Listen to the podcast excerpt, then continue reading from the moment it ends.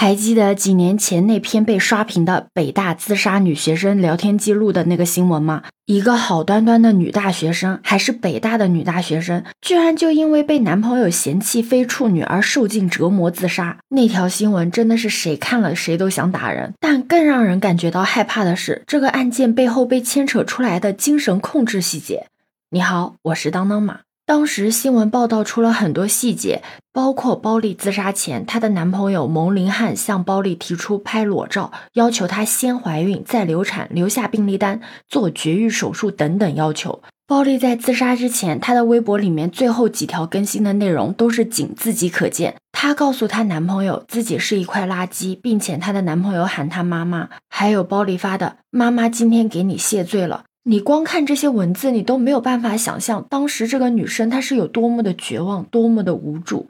虽然有很多网友说恋人之间妈妈和主人的称谓本来就是有点变态，而这一切背后的原因也在包丽的朋友爆出的一堆聊天记录里面被发现了。是因为包丽的第一次没有了，所以牟林汉决定不断的羞辱包丽，让她内疚。并且不断加重侮辱力度，让女孩的尊严被摧毁，开始否认自己，并且让包丽称呼自己是主人，让她呢成为自己的狗。而且你知道吗？除了这些，男生还在生活上给她进行控制，限制女生的交往，还管她要钱，甚至拍下了女生的大尺度照，扬言要发布到网上。这个男生还威胁这个女生，他自己要吞药自杀。但这个事儿也被网友给扒出来了，说这个男生说他自己去医院洗胃这件事情根本就是伪造的。但你想啊，谁能够受得住每天被别人持续性的发短信轰炸、谩骂和羞辱呢？如果你感兴趣的话，真的很建议你在网上搜索一下那些聊天记录，真的没有人可以受得住这满屏的精神暴力。更何况这些聊天记录仅仅只是冰山一角呢？要知道，包丽的手机聊天记录一直都是这个案件的关键点。但是牟林汉极为狡猾，他在他女朋友自杀之后呢，就把微信里面对自己不利的聊天记录删的是一干二净。不过好在包丽妈妈一直都没有放弃。终于通过找人各种技术恢复了牟林汉删除的那些罪证。包丽妈妈说，他们两个人恋爱期间，牟林汉一直嫌弃包丽有过恋爱经历，不是处女，但又不想分手，还以此折磨包丽。但好在这个案例有了一个最新的进展，就是包丽的男朋友牟林汉因犯虐待罪，一审被判三年两个月，而且还不是缓刑。这个结果直接奠定了以后 PUA 也算是犯罪。这真的是一件很值得开心的事情。虽然网络上会有很多人拿 PUA 玩梗，觉得自己呢是不会遇上这种事情的。但你不知道的是，你身边很有可能就藏着 PUA 的高级玩家，他们用无所不及的手段去坑害女生，用来达到他们把妹的目的。就拿这个案子为例吧，牟林汉在接受采访的时候一直在强调四点：第一点就是男生都会在意对象是不是第一次；第二点就是母狗和主人只是彼此之间小情趣的称呼。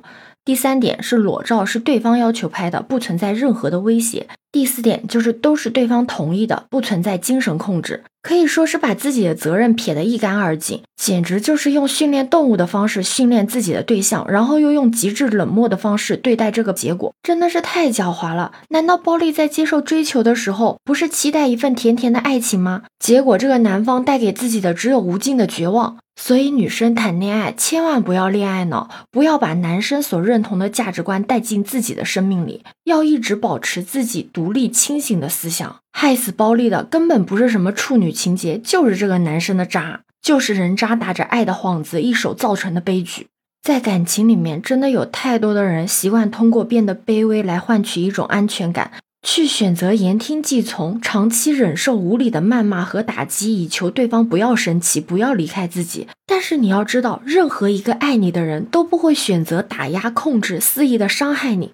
他爱你、疼你都来不及，怎么会舍得羞辱你呢？千万不要为了谁而放弃生活、追求，甚至生命。你可以陷入爱情，但是一定要保持清醒。但也不要因此对爱情产生恐惧，美好的恋爱依然是存在的。我们需要的两性关系是公平，是势均力敌的，更是真诚、互敬互爱的。忍气吞声并不能留住爱情，安全感是自己给自己的。对此，你有什么看法呢？可以把你的想法留在评论区哦。